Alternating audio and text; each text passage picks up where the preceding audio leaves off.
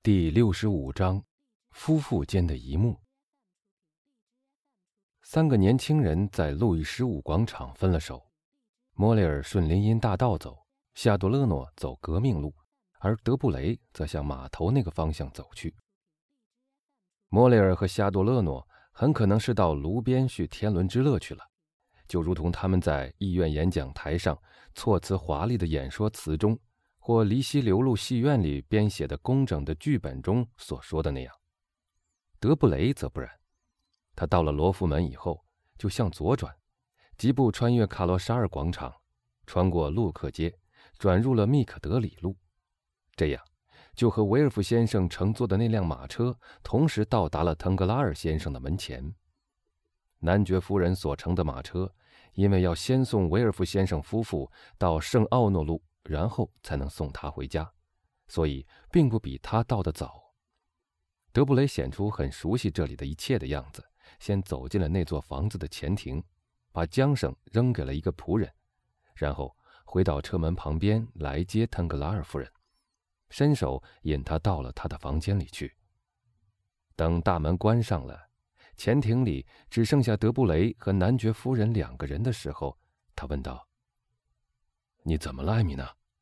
伯爵是讲了一个故事，说的更确切些，是个离奇故事。你为什么竟会那么激动呢？因为我今天晚上的情绪本来就不好，我的朋友。”男爵夫人说道。“不，艾米娜。”德布雷回答。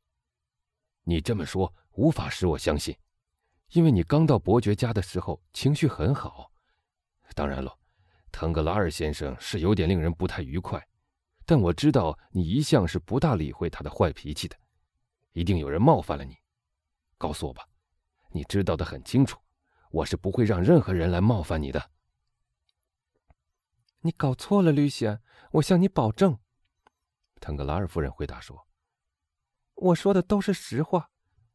他今天的确脾气很坏，但我根本没把他当回事。”腾格拉尔夫人。显然是在经受着一种女人们常常自己都解释不清的神经刺激，不然，就如德布雷所猜测到的，在他那种激动的情绪背后，一定有某种不愿意向任何人透露的秘密。他很了解女人们情绪反复无常的特点，所以也就不再追问，只等待一个更适当的机会，或是再问他，或是听他主动加以解释。男爵夫人在他的房间门口遇到了他的心腹侍女康妮丽姑娘。小姐在干什么？他问。她练习了一晚上，后来上床睡觉去了。康妮丽姑娘回答。可是我好像听到她在弹钢琴的声音。那是罗西·亚米莱小姐。小姐上床以后，她还在弹琴。嗯，腾格拉尔夫人说。来给我卸妆。他们走进了卧室，德布雷正躺在一张大睡椅上，腾格拉尔夫人带着康妮莉姑娘走进了他的更衣室。我亲爱的德布雷先生，腾格拉尔夫人在门帘后面说：“您老是抱怨，说欧热尼一句话都不跟您谈。”夫人，吕西安说道，他正在玩弄着一条小狗。这条狗认得他，正在享受他的爱抚。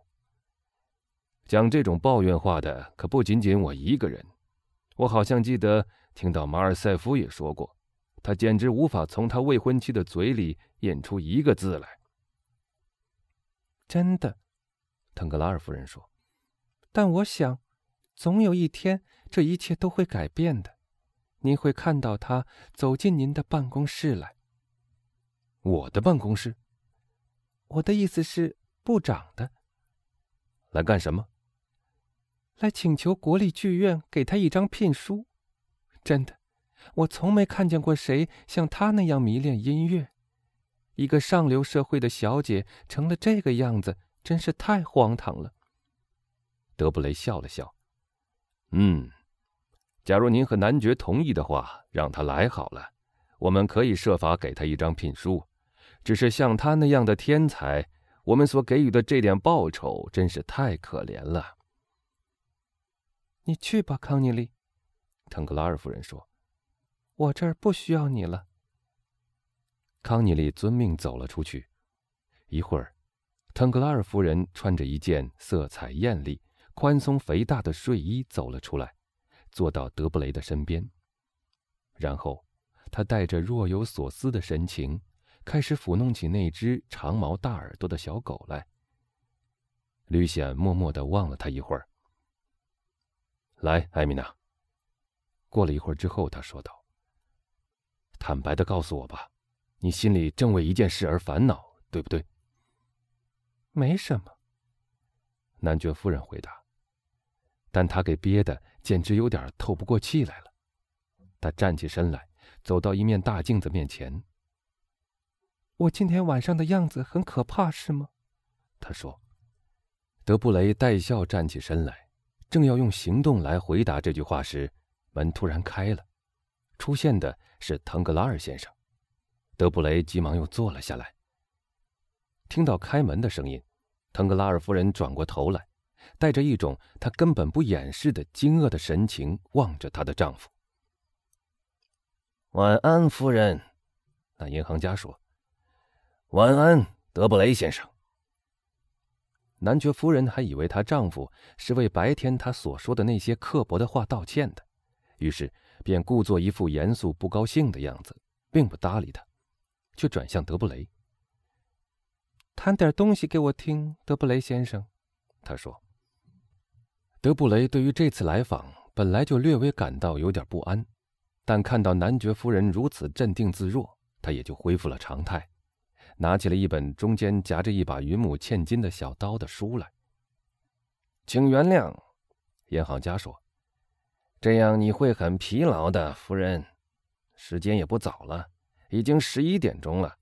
德布雷先生住的地方离这儿也挺远的。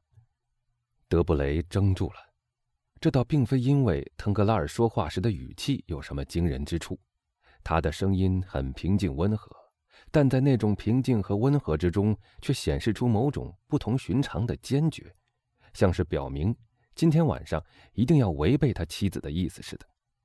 男爵夫人也感到很惊奇，并从目光中流露了出来。